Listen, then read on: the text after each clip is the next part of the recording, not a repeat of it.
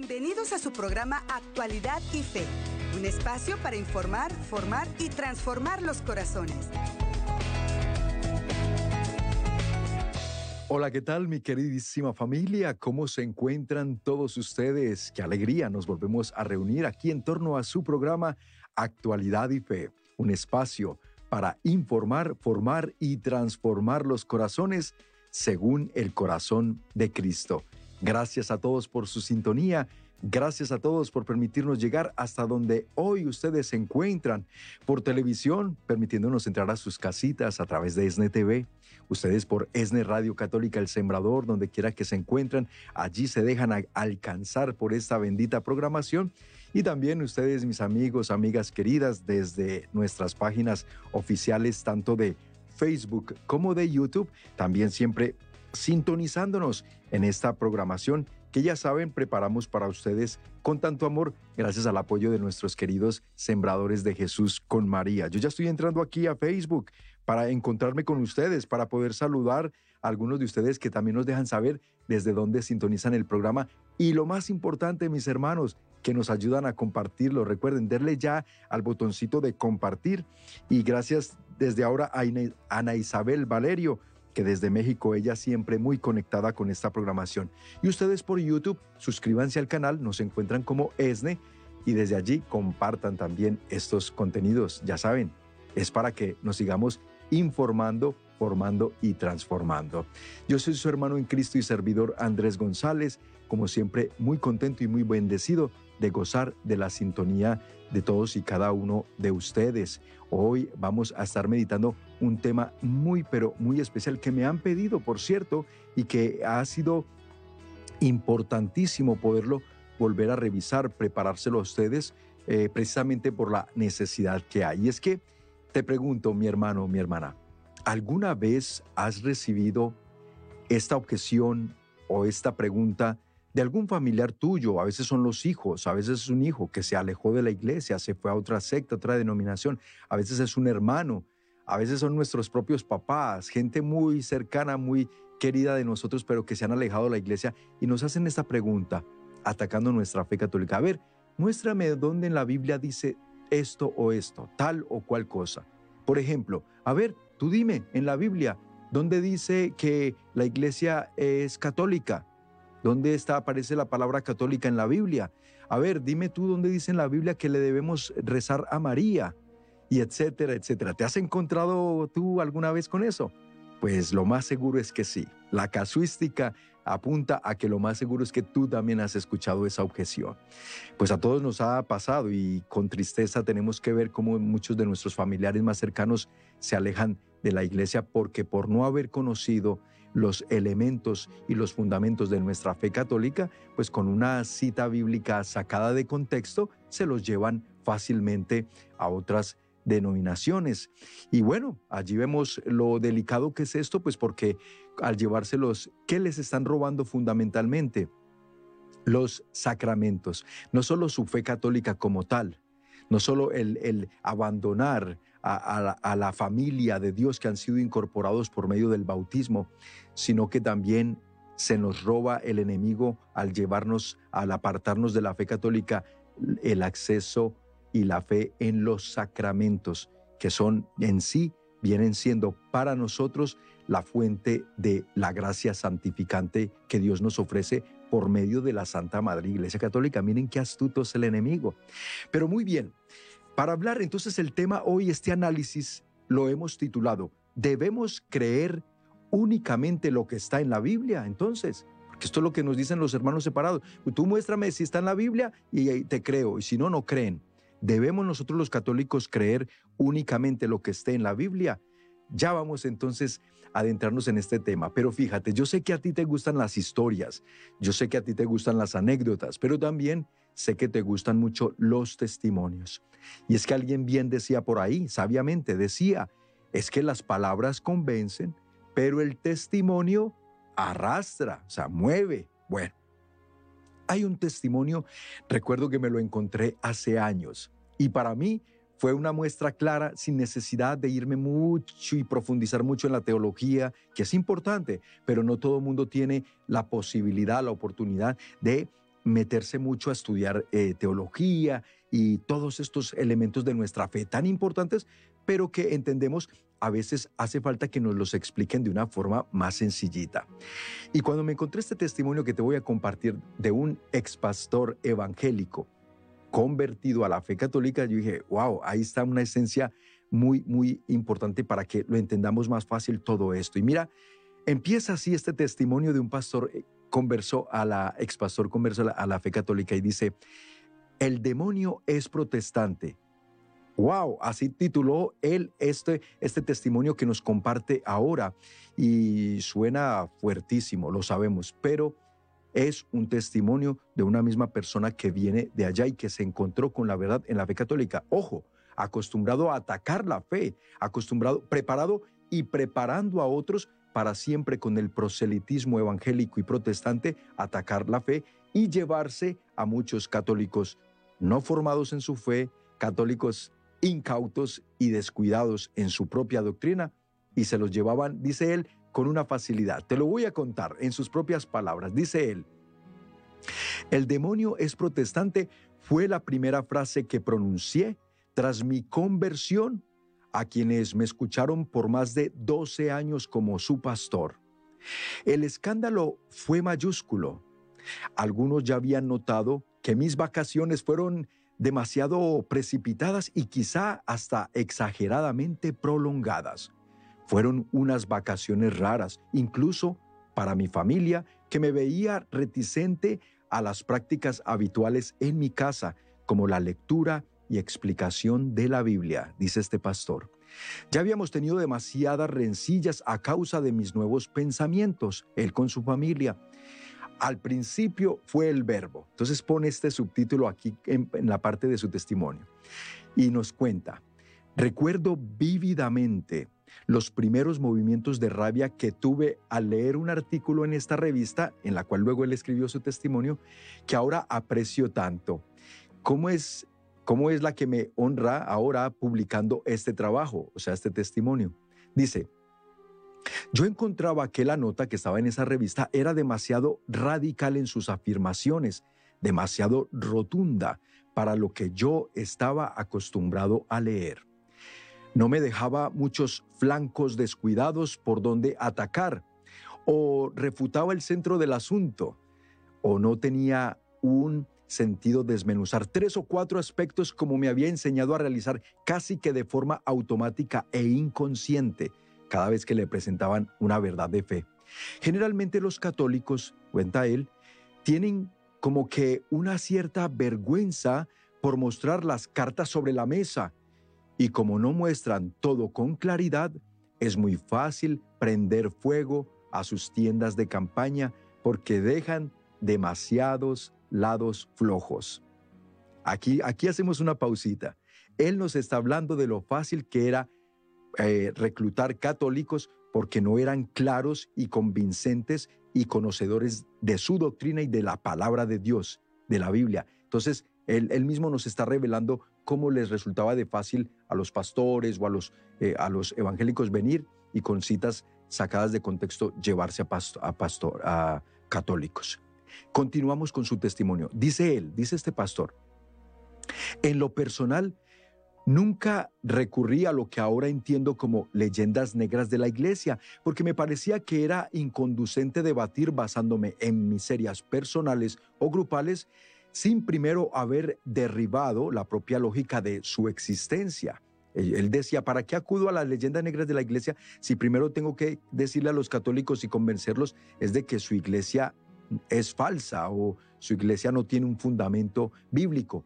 Y dice él, eso incluso hice con algunas sectas, otras sectas, o con temas como la evolución o algunos derechos humanos, según se les entiende normalmente, y él debatía y rebatía todas estas cosas.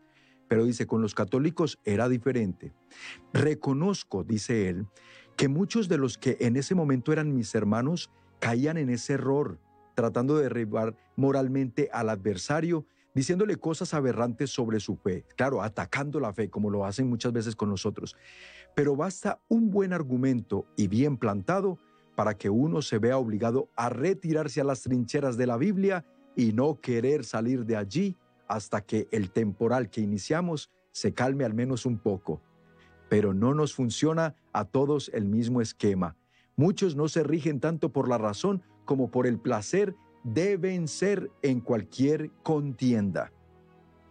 Ya lo advertía el apóstol San Pablo, muchos usarían la palabra de Dios por contienda, para debatir, para discutir, mas no para enseñar y para predicar verdaderamente y con un buen eh, corazón lo que era la palabra de Dios, sino que era más que todo por debatir, contender y ganar las contiendas. Ahí lo está contando este pastor en su propia experiencia.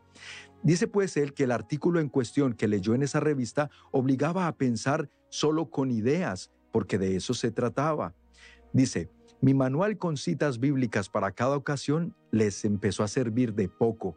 Cualquier cosa que dijera sería respondida con otra, y no era ese el camino.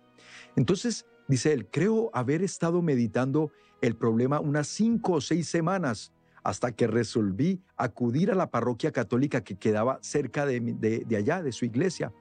El sacerdote del lugar se deshacía en atenciones cada vez que nos encontrábamos. La verdad es que él estuvo siempre mucho más ansioso de verme él a mí que yo a él.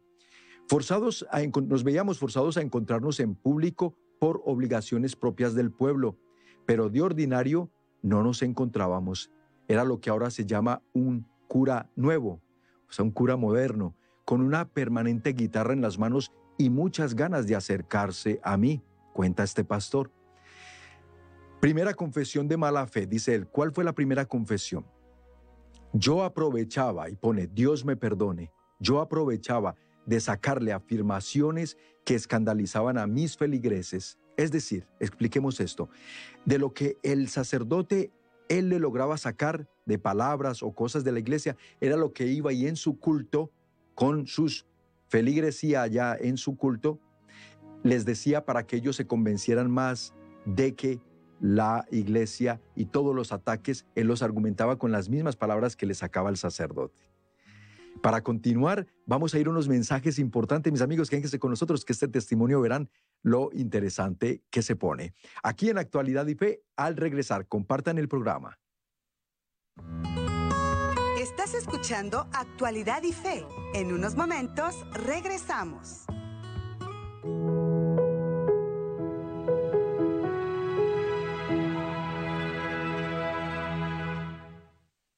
Mis queridos hermanos y hermanas, yo soy el Padre Rodolfo Prado y estoy aquí para agradecerte. Un corazón agradecido es un corazón que ama a Dios. Hoy quiero tomar la oportunidad para decirte, mi hermano, mi hermana, gracias.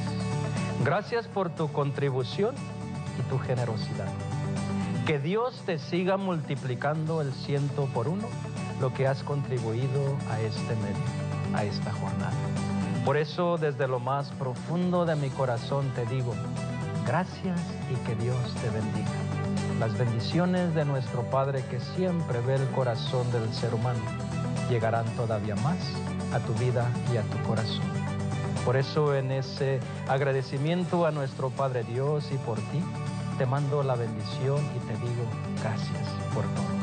Que Dios te bendiga y te acompañe en el nombre del Padre, del Hijo y del Espíritu Santo. Amén. Bendiciones a todos ustedes y gracias.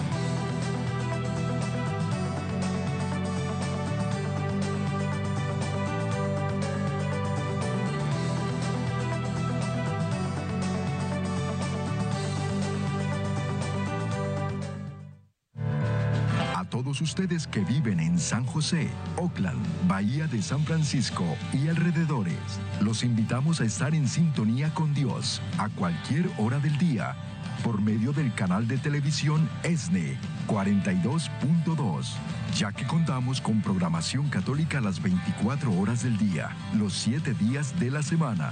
ESNE TV, más que un canal, un encuentro con Dios.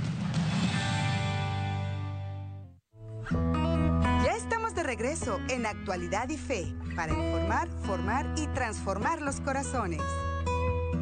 Qué bueno que se han quedado con nosotros aquí en Actualidad y Fe. Hermanos, recordándoles, tenemos una cita el próximo 22 y 23 de julio en el Centro de Convenciones de Los Ángeles para el próximo Metanoia Los Ángeles. Ahí está, adquieran sus boletos cuanto antes, no se me esperen mucho, no vaya a ser que la última semana usted pretenda tener boletos, ya se hayan agotado y recuerden que es el Señor el que nos invita a un encuentro con Él, porque servir no nos disminuye, al contrario, nos hace crecer. Y los boletos están aquí disponibles en nuestras oficinas o en metanoialosangeles.com, metanoiaesne.com, más precisamente metanoiaesne.com. Gracias por sus comentarios, sus saludos por Facebook, Josefina del Toro, gracias. Rosana Ramírez Medina, mire lo que estábamos hablando al inicio del programa. Mire este mini testimonio de, de Rosana Ramírez por vía Facebook. Dice, muy buenas tardes y bendiciones de mis seis hijos, yo de seis hijos que tengo en mi familia, dice, soy la única católica que queda. O sea, todos sus hijos ya se le fueron al, protestantismo. Mi hermano me ha dicho que me salga de la iglesia católica cuando él mismo ha estado en muchos problemas y sigue. Y según dice que ya está salvo. Dios, todo lo que hacemos lo conoce. Bendiciones a todos los de ESNE por estos temas. Muy bien. Ahí está precisamente porque es una realidad de lo que estamos hablando hoy. Mis hermanos, es necesario que nosotros nos abandonemos en solamente lo que está en la Biblia. Esto se conoce como la doctrina de sola escritura, en latín, sola escritura, o en español, sola escritura. Y se refiere a que los eh, muchos eh, sectores protestantes se limitan solamente a creer y predicar y toman como única autoridad y rechazan, por ejemplo, el magisterio y la sana doctrina de la iglesia y la tradición de la iglesia con T mayúscula y acusan de que es tradición de hombres. Pero vamos hoy a diferenciar un poquito qué es esto de tradición de apostólica y tradición humana. Son dos cosas distintas. Alguien decía por ahí, un sacerdote muy, muy sabio, decía, quien no diferencia, confunde. Y por eso muchos hoy están confundidos, porque no diferencian una cosa de la otra. Dicen, ustedes se, rigen y se guían por tradiciones humanas. No, señores, tradición apostólica, tradición con T mayúscula, que sí es uno de nuestros estandartes de fe, tradición eh, magisterio y Sagrada Escritura, la Biblia, claro, son nuestro trípode, lo vamos a ver más adelante. Pero continuemos con el testimonio de este ex pastor evangélico convertido a la fe católica. Bueno, este ex pastor nos venía contando que ya en su congregación ya se les venía haciendo un poco raro sus muchas visitas a un sacerdote católico que él empezó a frecuentar en la parroquia con el fin de poder acercarse a esa parroquia, pero de allí arrastrarse a muchos católicos a su iglesia, a su secta. Y desde allí se daba cuenta lo fácil que era llevarse los católicos. Más adelante nos va a contar que incluso dice, a mis niños de ahí de su iglesia, los enviaba a que les hablaran a los niños de allá del el club de Biblia o de verano de esa parroquia y que les hablaran y que los confundieran, que les hicieran preguntas. Y como esos niños no sabían de la Biblia, también los dejaban muy confusos. Y ahí está la responsabilidad de los padres y también de los, de los catequistas y, y en las parroquias, de formarlos bien. Bueno, dice él, primera confesión que nos hace, dice, de mala fe aprovechaba, Dios me perdone, de sacarle afirmaciones que escandalizaban a mis feligreses. Está hablando del sacerdote. El pobre nunca entendió que el ecumenismo, escucha esto, muchas veces sirve más para rebajar a los católicos que para acercar a los separados. Uno tiene la sensación de que si la iglesia puede ceder en cosas tan graves y que por siglos nos separaron, entonces realmente no le importaba tanto como a nosotros que jamás cambiaríamos ni una sola jota de nuestra doctrina, de la doctrina protestante. Otra cosa que solía hacer, dice el, ex pastor, me avergüenzo al recordarla, era tirar a mis chicos a discutir con los de la parroquia los pobres parroquianos se veían en serios apuros en esas ocasiones. En el fondo, yo me aprovechaba de que los chicos católicos estaban muy mal formados. Como comentábamos a sus espaldas, solo van a la parroquia o a divertirse, para repartir cosas a los pobres y para hacer dinámicas de vida, pero de doctrina y de escrituras, no saben nada. Nos gustaba vencerlos con las cosas más tontas posibles. A veces surgían temas más sabrosos, pero con los argumentos normales bastaba para al menos hacerles callar. Esa tarde no estaba el sacerdote de siempre. Había sido removido de la parroquia por una miseria humana comprensible en alguien tan cálido en su manera de ser. Cayó en las redes del demonio bajo la tentadora forma de una parroquiana con la que ni siquiera se casó después. A cambio del párroco de siempre salió a atenderme, como con una cara menos complacida, un sacerdote viejo y de mirada penetrante. Lo habían castigado relegándolo dándole el cuidado de la parroquia de nuestro pequeño pueblecito. En los últimos 30 años la población había pasado de ser mayoritariamente católica a una mayoría evangélica o no practicante. Yo generalmente acudía para refrescar mi memoria y cargarme de elementos que luego trabajaba como materia de mis prédicas o para sondear la visión católica de alguna cosa. Me detengo un poquito aquí. Miren que nos están describiendo todo el proselitismo que ellos usan y del cual siguen siendo víctimas tantas almas católicas que por no haberse preparado en su fe, se los arrastran y se los llevan. Y otra tristísima realidad, pueblos que predominantemente eran católicos en su gran mayoría, hoy en día se han vuelto predominantemente protestantes y evangélicos. Se los han arrastrado con el proselitismo protestante porque ellos sí trabajan, porque ellos sí van de puerta en puerta, porque ellos sí se paran en las esquinas y todo lo que hacen. Y estas trampas que nos está revelando este expastor, muchos pues seguimos cayendo en ellas fácilmente o siguen cayendo.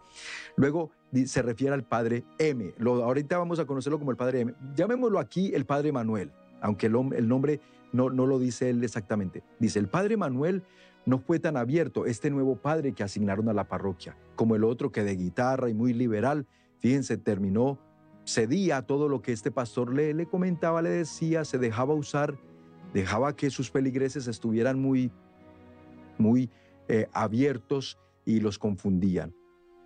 No pasó así con este padre que llegó más serio, de más edad, entonces como que más arraigado en, en, su doctrina y en su fe. Dice, me recibió con amabilidad, pero con distancia.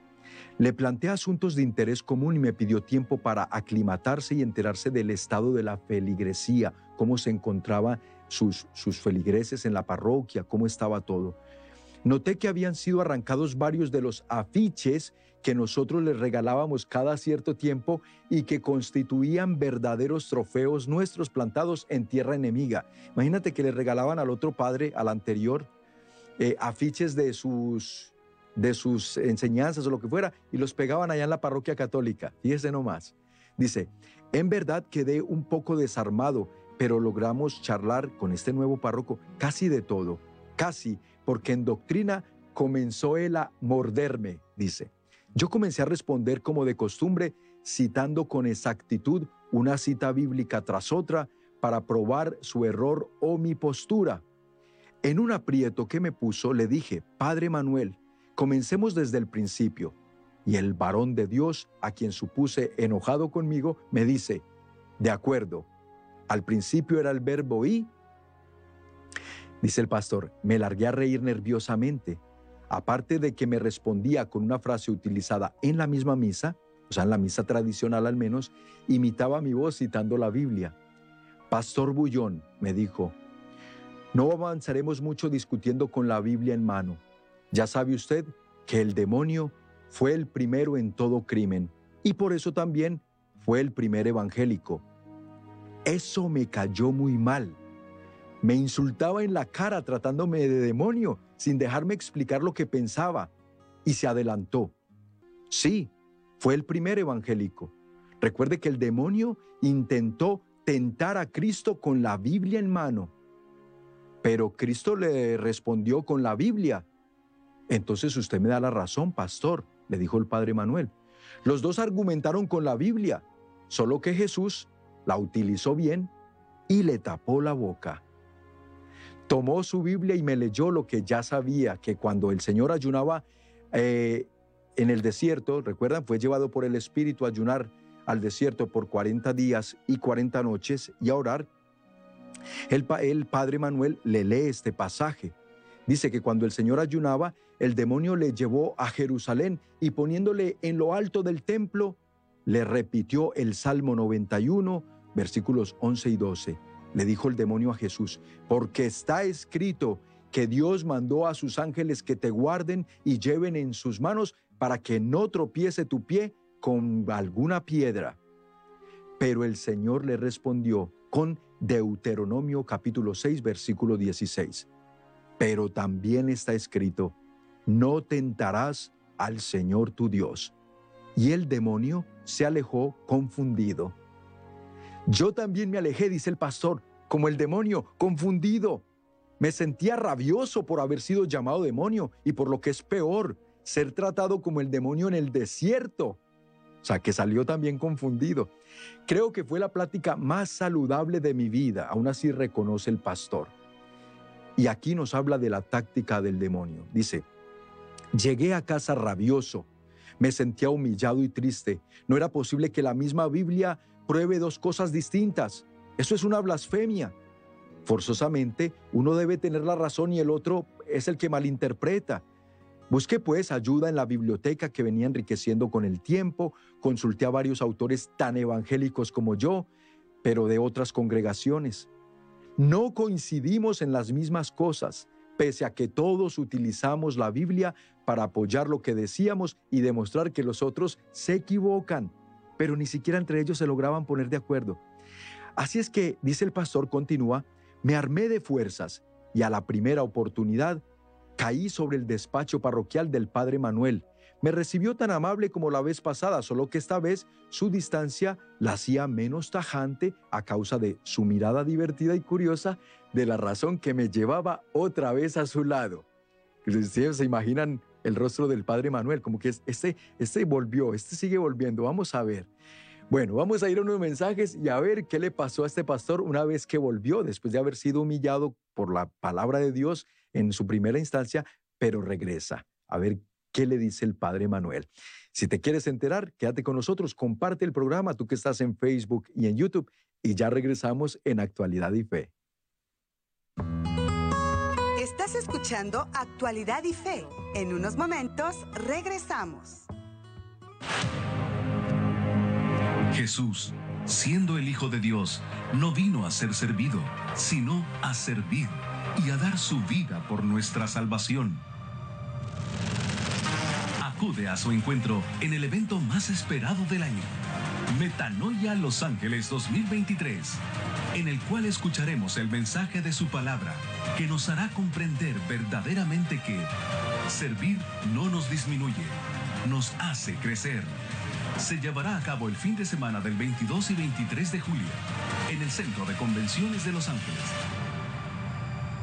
Nos uniremos en oración con el Padre Alexandre Pacholi, que viaja desde Brasil para interceder ante Dios Padre por nuestras necesidades físicas y espirituales. Regresa nuevamente para compartir con nosotros desde España el Padre José Román Flecha, doctor en Teología Moral y conductor del programa de ESNE Radio El Cántaro.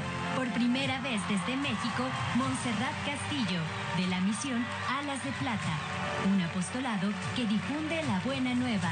Y de Los Ángeles, un hombre que por más de tres décadas ha demostrado ser un fiel servidor de Dios, evangelizando a través de los medios de comunicación. Noel Díaz. Te sugerimos que adquieras tus boletos lo más pronto posible, porque no queremos que te pierdas todas las bendiciones que Jesús tiene para ti. Comunícate al 773-777-7773.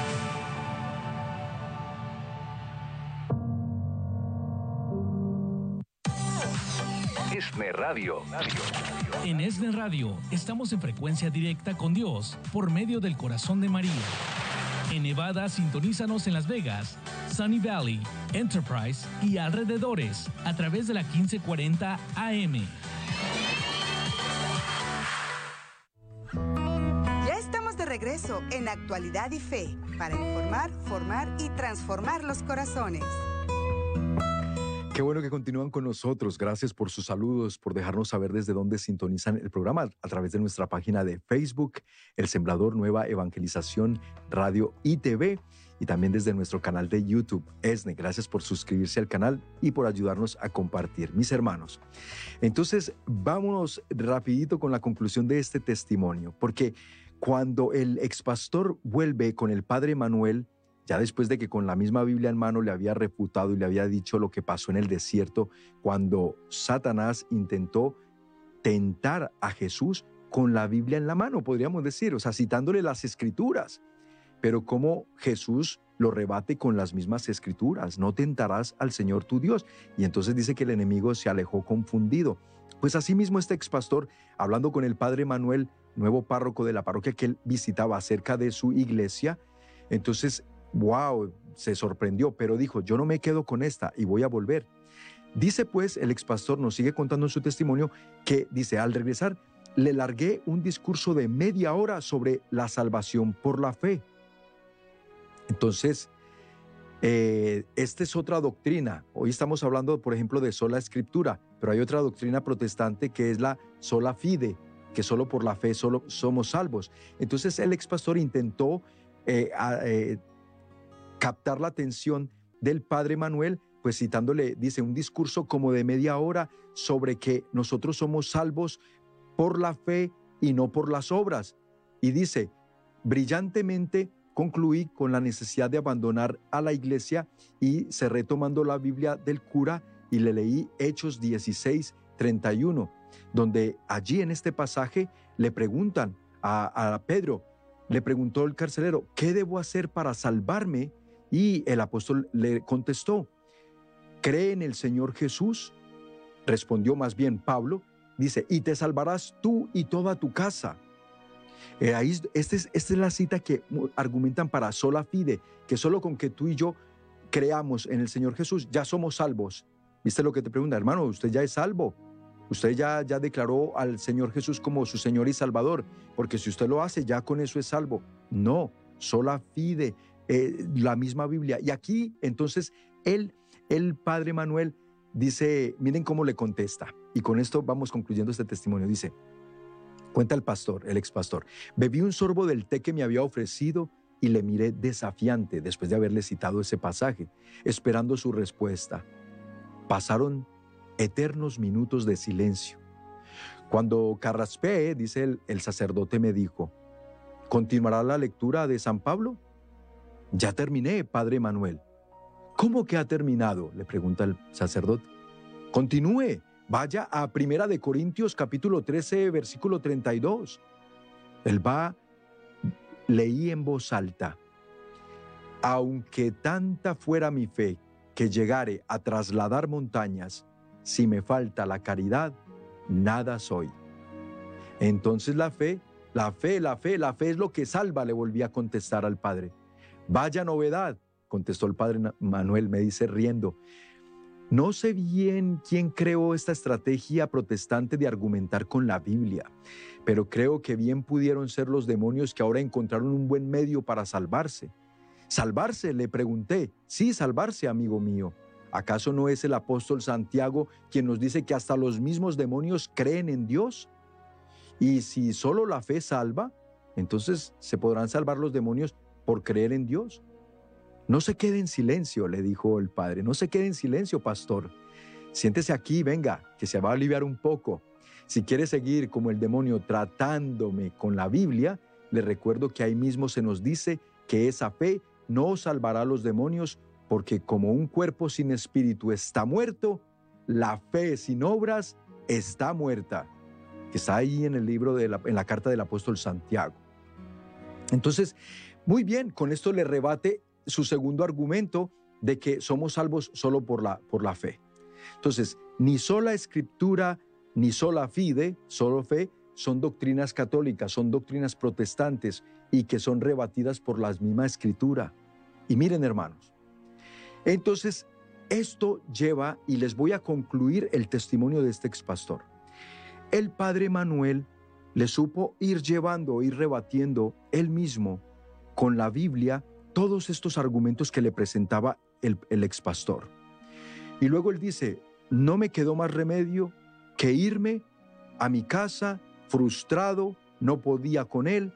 Y luego se despidió de mí el padre Manuel diciéndome esto, vaya hermano, vaya con Dios y vuelva solamente cuando me traiga usted una cita bíblica donde me diga con esa cita bíblica que, todo lo que nosotros debemos creer está en la Biblia y que solo la Biblia es base suficiente y autoridad única para que nosotros creamos en la sola escritura, de que solo la Biblia cuenta. Y dice él que se fue y dijo, ah, bueno, pues si me está pidiendo algo que es de la Biblia, en la Biblia se lo voy a encontrar. Vaya sorpresa se llevó cuando se dio cuenta que eso, que solo la Biblia, no estaba ni siquiera en su propia Biblia. Dice, mientras buscaba una cita que respondiera al sacerdote, caí en cuenta de que estaba parado en el meollo del asunto, que por primera vez me llevó a esa parroquia con otros ojos. Si es sola la Biblia, me dije, entonces el problema del, del, artículo queda resuelto, del que había leído en la revista. Dice, ¿se debe probar por la Biblia o no se prueba? Ya imaginarán ustedes el resultado. Efectivamente, no encontré nada. En años de ministerio jamás me percaté de que lo central, esto es, que solo debe creerse y enseñarse la doctrina contenida en la Biblia, no está en la Biblia. Encontré numerosos pasajes bíblicos que le conceden la misma autoridad que a las enseñanzas escritas en la Biblia y a las doctrinas transmitidas por vía oral o por tradición. Desde este punto en adelante, muchos otros cuestionamientos fueron surgiendo de la charla con el padre Emanuel y de la lectura de esa revista que él hace mención y de mucha literatura escrita, escrita con fines apologéticos.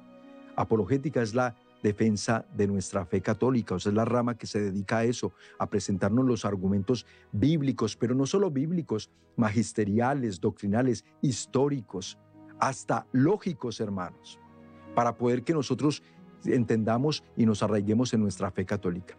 ¿A qué llevó todo esto como conclusión de este expastor? Pues ya lo dijimos, expastor, es decir, terminó por convertirse a la fe católica. Hermanos, aun el rechazo de toda su congregación, aun los problemas que le trajo al principio con su propia esposa y su familia, el tenerse que convertir a la iglesia, a la fe que tanto atacaban al principio, él mismo no tuvo más remedio que hacerlo porque era que estaba buscando la verdad. Los que no buscan la verdad se quedan ahí. Otra vez la palabra nos advierte por contienda, por discutir, por ganar discusiones o debates. Eso es lo que los mueve, por arrastrarse a otros al, error, que ellos obviamente no creen estar en el error, pero atacan la iglesia de Jesucristo. Entonces Él se termina convirtiendo. Aquí te voy a dar algunos nombres para que si quieres vayas, mira sus testimonios también de conversión a la fe católica. El pastor Scott Hahn, expresbiteriano, con su libro Roma Dulce Hogar. Roma Dulce Hogar, así está en español. Eh, Scott Hahn, busca ese, tremendo testimonio que es muy parecido al que, les acabé de presentar. Lo mismo el del doctor Fernando Casanova y muchos otros expastores protestantes que se han convertido plenamente a la fe católica. Conclusión, mis hermanos, aquí vale la pena que después de haber escuchado este testimonio, entendamos algo bien importante. Mira, si tú alguna vez has mirado un triángulo, ¿de qué te das cuenta? Un triángulo equilátero tiene tres lados eh, iguales, ¿verdad? Son iguales, igual largo, igual ángulos en todas las dimensiones. Es la más fuerte, más rígida forma geométrica que existe, porque si usted ve muchos de ellos usados en puentes para agregar firmeza, la Iglesia Católica es muy cuidadosa en preservar la tradición, con T mayúscula, esta es una esquina del triángulo de las enseñanzas de la iglesia. Las otras dos esquinas de ese triángulo, ¿cuáles son? Sagrada Escritura, la Biblia, por supuesto, y el Magisterio. Ninguna esquina de un triángulo puede subsistir sin las otras dos porque deja de ser triángulo. Lo mismo nosotros tenemos un triángulo en la Santísima Trinidad, un triángulo en la enseñanza de la iglesia y un triángulo en cada persona viva. Recuerda que tú y yo fuimos creados como un triángulo, porque somos un cuerpo, somos alma y somos espíritu. Las esquinas de cada uno de estos triángulos no pueden nunca ser separados y aún mantener los atributos y la integridad y el significado del todo. O sea, deja de ser triángulo si se le quita alguno de, estas, de estos lados o uno de estos ángulos. Así es nuestra iglesia, hermanos. No nos abandonamos solo en lo que diga la Biblia, porque vamos a ver en los versículos que les voy a presentar cómo estos mismos versículos tiran por tierra. Ya aquí diríamos, apague, cierre y vámonos, con los mismos versículos que vamos a ver. Pero hay que dejar muy bien claro que nuestra fe católica no está cimentada solo en la fe del libro, o sea, del, del libro, de la Biblia. Muéstrame si está ahí, si no, no creo. No, tenemos magisterio que ellos rechazan, tenemos la tradición apostólica de los apóstoles hasta nuestros días, que por eso a la iglesia, cuando el Señor la instituyó, se le confía el depósito de la fe para que fuera transmitido de generación en generación en la sucesión apostólica. Por eso, cuando alguien cree poder interpretar y poder entender las escrituras a su libre albedrío y forman sus propias iglesias, y mire cuánto se ha dividido la iglesia desde la deforma protestante, porque de reforma no tuvo nada, fue una deformación protestante por toda la división que ha causado. Entonces, desde la deforma protestante, miren lo que ha sucedido. ¿Qué pasó? ¿Se unió más la iglesia? No, hermanos, hoy en día son miles y miles de diferentes denominaciones y sectas protestantes por el mundo entero, cada quien alegando ser la verdadera iglesia y ni siquiera entre ellos se logran poner de acuerdo. Mis hermanos, últimos mensajes importantes para ustedes y al regresar la conclusión de este análisis del día de hoy. Ya volvemos. Estás escuchando Actualidad y Fe. En unos momentos regresamos. Ahora podrás rezar el rosario todos los días en donde te encuentres. ¿Y cómo es esto? Muy fácil. Baja tu aplicación ESNE en tu teléfono inteligente y no te pierdas esta gran bendición que te acompañará a cualquier lugar.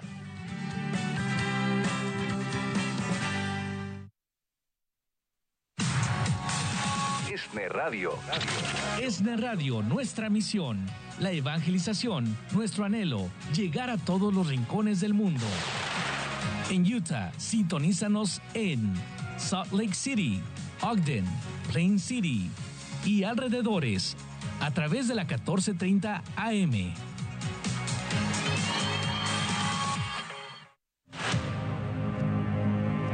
Dios nos invita a que usemos nuestros dones y virtudes al servicio de los demás, porque servir no nos disminuye, nos hace crecer.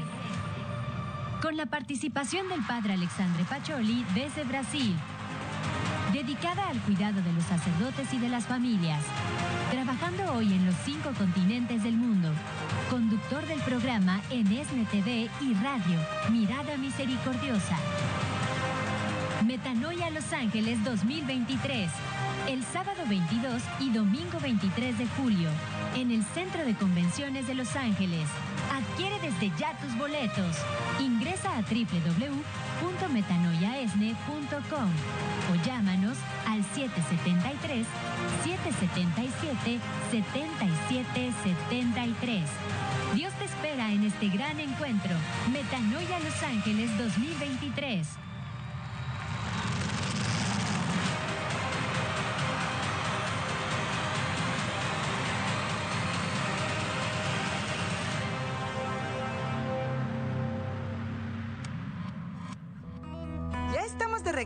En Actualidad y Fe para informar, formar y transformar los corazones. Excelente que se hayan quedado con nosotros. Mi hermano, mi hermana, si acabas de sintonizar el programa, bienvenido. Está quedando grabado en Facebook y en YouTube para que lo puedas ver completito más tarde. Un tema que me han solicitado y que con mucho gusto, cuando ustedes solicitan un tema en particular, claro que se los preparamos, claro que nos seguimos formando, nos seguimos informando y transformando según el corazón de Cristo y gracias a todo lo que vamos meditando juntos y aprendiendo y recordando no solo de nuestra amada fe católica, sino también sobre el acontecer mundial y de la iglesia. Entonces, con todo esto dicho, sola escritura, sola fide, doctrinas protestantes no son católicas, que nosotros no tenemos que estar creyendo en que si no me lo demuestras con la Biblia, a mí no me, no me, no me convences o no creo. Fíjense esto, esta parte. ¿Qué dice la palabra de Dios? Vámonos ahora sí a la escritura sobre la sola escritura. Miren que aquí hay que entender por lo que es tradición con T mayúscula. Eh, Tesalonicenses capítulo 2 versículo 15 nos dice, manteneos pues hermanos firmes y guardad las tradiciones que recibisteis ya de palabra, ya por nuestra carta. Palabra de Dios. Este versículo nos está diciendo que honremos las tradiciones que han sido pasadas por palabras de generación en generación. Yo lo creo porque me lo está diciendo la Biblia, mi hermano. Pues es la misma Biblia la que me lo está diciendo, que no todo fue escrito. Ya lo vamos a ver. No todo fue escrito como para que nosotros digamos, si no está en la Biblia, no lo creo. La misma Biblia lo dice y nos invita el apóstol San Pablo aquí en Tesalonicenses 2, eh, capítulo 2, versículo 15, a que honremos lo que también de palabra fue comunicado de generación en generación y así hemos recibido muchas cosas de nuestra fe. Luego continúa diciéndonos San Juan capítulo 15 versículo 20. Recuerda la palabra que yo os he hablado. Recuerda la palabra que yo os he hablado, o sea, lo que se nos predicó, lo que Él les enseñó a sus hermanos, el apóstol San Juan, también por palabra de boca no todo lo que escribió. Y es más, para que no nos quede lugar a la duda, luego el apóstol San Pablo otra vez en su carta a los romanos en el capítulo 10, versículos 14 al 17 dice, pero ¿cómo creerán sin haber oído de él? Se refiere a Jesús. ¿Y cómo oirán si nadie les predica? ¿Y cómo predicarán si no son enviados? La fe entonces comienza escuchando. Mira que no dice leyendo la palabra de Dios, dice escuchando la palabra de Cristo. Claro que hay que leer la Biblia, hermanos. No es que aquí Romanos, luego nosotros nos escuchemos para decir, no, no hay que leer la Biblia. No, pero el apóstol es muy claro en decir, escuchando, por ahí viene la fe, por escuchar la predicación de la palabra de Cristo. Así fue como se empezó a evangelizar. No existía la Biblia que nosotros tenemos hoy. El Nuevo Testamento aún no había sido compilado por el canon bíblico, que esto se compiló hasta el siglo IV de la iglesia. Y si hoy tú, mi amigo, mi amiga evangélica, tienes una Biblia en la mano, ¿de dónde salió esa Biblia? No la, no la recopiló y no la escribió tu pastor. Eh, viene de la iglesia católica por la autoridad conferida a la Iglesia Católica en el canon bíblico, decretó cuáles libros eran inspirados por Dios y por eso quedaron recopilados en la Sagrada Escritura, en la Biblia que tú y yo hoy usamos, no solo para estudio bíblico, para la predicación y la enseñanza de la palabra de Dios. Viene de la Iglesia Católica. ¿Por qué se les olvida esto? ¿Por qué rechazan a la Iglesia Católica si fue la que nos dio el libro sagrado de las Escrituras? O sea, lo compiló. Y si no hubiera sido porque tenía la autoridad para hacerlo, tú y yo hoy no creeríamos que eso era palabra de Dios. Así de sencillo. Continuemos. Dice otra vez el apóstol San Juan. Y aquí es donde no podemos entender cómo muchos ignoran este versículo, o sea, los que creen en la sola escritura. San Juan 20, versículo 30 y versículos 21 y 25. Mira lo que dice San Juan. Termina así diciendo, hay también muchas otras cosas que hizo Jesús, que si se escribieran una por una, creo que este mundo no podría contener todos esos libros. Amén, dice el apóstol. Hermanos, se les repito, este versículo lo ignoran, pero ahí mismo con este con este pasaje, San Juan está tirando por tierra la doctrina protestante de la sola escritura. Hay también muchas otras cosas que hizo Jesús, que si se escribieran una por una, creo que en este mundo no podría contener todos los libros para poder escribir todo lo que hizo Jesús. San Juan 20:30. Entonces entendamos que la tradición es importante porque también la tradición oral, está la tradición escrita, la Biblia, y está la tradición oral, lo que se enseñó, lo que se predicó y lo que se eh, llevó a, los a las primeras comunidades cristianas por palabra, porque no se podía escribir todo. Es más, Jesús, ¿qué dejó escrito? La única vez que se nos narra en las escrituras que Jesús escribió algo fue sobre la arena. Y nadie sabe qué escribió en realidad sobre la arena. Después yo creo que llegó el viento o llovió y arrastró lo que escribió Jesús. Jesús no nos dejó nada escrito, pero para que por el Espíritu Santo lo escribieran los escritores sagrados, los agiógrafos, y nosotros por, por ellos creyéramos que era palabra de Dios. Se ha dicho, según la tradición, que todo lo que acumulativamente está escrito en los evangelios solamente cubre 18 días de la vida de Jesucristo. Fíjate, hermano. Él vivió 33 años aquí en la tierra, es decir, si lo contáramos por 365 días son 2045 días, 12.000, perdón, 45 días que vivió Jesús en la tierra.